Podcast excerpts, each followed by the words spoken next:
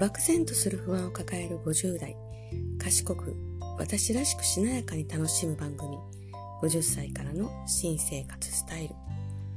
はい、吉永琴音です。えー、3歳で病気のために両手足を失い、凄まじい努力と強い精神で家事も仕事もすべて自分の力で切り開き、生き抜いた中村久子さん。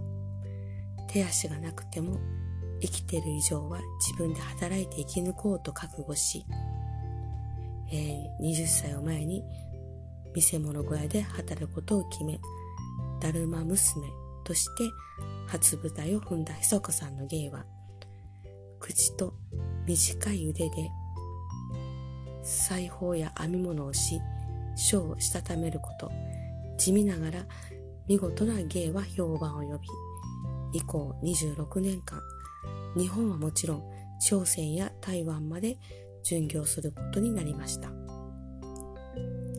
20代後半の頃、見せ物小屋の宣伝用に撮影したと思われる写真の久子さんは口には編み棒を加えています。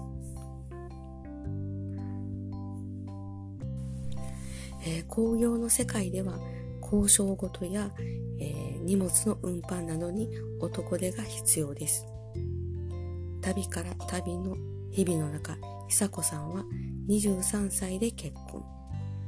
長女を出産し、母となった喜びを噛みしめたのもつかの間、夫が病死をしてしまいます。翌年に再婚し、えー、次女も設けますが、またも夫と死別。3番目の夫は女道楽が激しい上に浪費家。授かった三女はわずか10ヶ月で命を閉じました。こんな苦難にあえいでいた時、久子さんは雑誌で見た一人の女性の姿に心を揺さぶられます。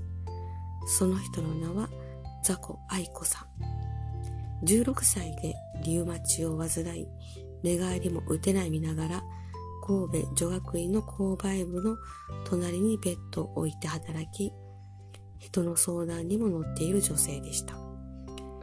久子さんはすぐさま神戸女学院にザコさんを訪ねました。その時の感動をこう綴っていらっしゃいます。女子とは初対面なのに、双方とも言葉はなく、ただ目と目を見交わした刹那。涙はせき切って流れ出ました。最悪の不自由者、お互いが生きているのではない、生かされている。心の底に無言の声がはっきりと響きました。えー、久子さんは帰りの道中、自分で動けぬ体であっても不平も言わず他人の幸せを祈っている女子を思えば、私はなんと罰当たりだろう。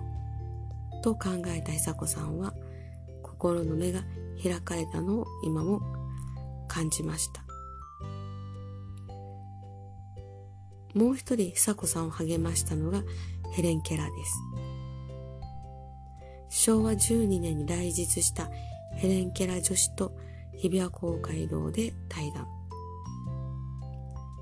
ヘレン・ケラー女子は久子さんを抱きしめ、そっと両手で短い手足を撫でると、私より不幸な人、そして偉大な人と熱い涙を流されたそうです。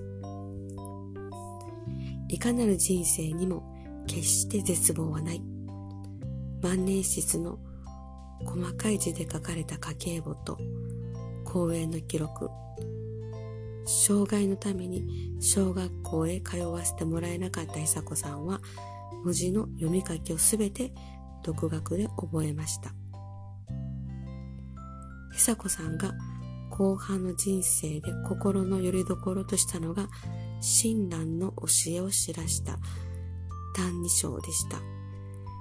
実家の近くの、えー、菩提寺の住職さんは次のように話されています。久子さんは手足がないことで、なぜ自分はこんな目に遭うのかと長年苦しみました。そして「歎異抄」と出会い、手足のない自分をそのまま引き受けるという考えに変わったのです。人間としてどう生きるかを必死で求め続け、自身が読んだように、手足なき身にしやれども、生かされる今の命は尊かりけりという窮地に至ったのでしょう。晩年久子さんは4番目の夫と公園で各地を回りました。そして体の不自由な人に自立して生きる道を示し、こんな言葉を残されました。人生に絶望なし、いかなる人生に決して絶望はない。晩年久子さんの暮らしが久子さんの自作の詩、あるあるあるって歌われています。ご紹介します。爽やかな秋の朝、タオル取ってちょうだい。おーいと答える夫がある。はーいという娘がおる。歯を磨く。義歯の取り外し、顔を洗う。短いけれど指のない丸い強い手が何でもしてくれる。だんだんに骨のない柔らかい腕もある。何でもしてくれる。短い手もある。あるあるある。みんなある。爽やかな秋の朝。えー、それからの中村久子さんの歩みをご紹介します。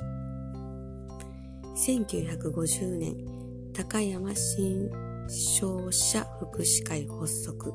初代会長に就任。厚生大臣と対談。1951年、生きる力を求めて観光。新商福祉法が制定される。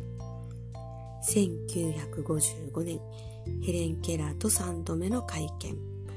私の超えてきた道観光。1961年、身体障害者の模範として厚生大臣賞を受賞。宮中に参代し、天皇陛下にお言葉を賜る。1968年、脳出血で倒れて死去。遺言により検体される。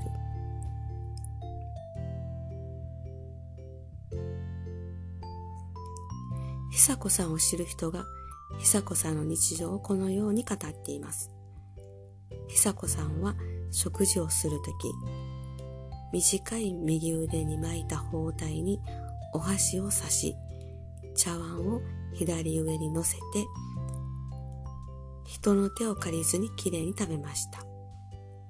裁縫するときは縫い針を口にし、短い両腕で布を持ち、一針ずつ前へ縫い進めて行きます。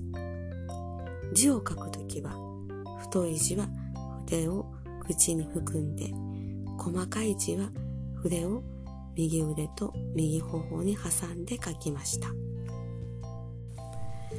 中村久子さんは亡くなる時に検体を希望され、担当された医者がこのようにおっしゃっています。本人が検体を希望して遺体は岐阜大学医学部で解剖されました。体中がボロボロで先生方は戦前どれだけ苦しかったかこの体でよく72年間生きられました。お見事としか言いようがありません。と泣きながらおっしゃったそうです。最後に中村久子さんの言葉でえー、締めくくらさせていただきます。私は両手、両足がないと嘆くより前に人間として生かされている喜びをかみしめてきました。なぜなら人間であるがゆえに真実の道を、真理を求めることもできるからでございます。中村久子えー、いかがだったでしょうか最後までご視聴ありがとうございました。吉永琴音でした。ではまた。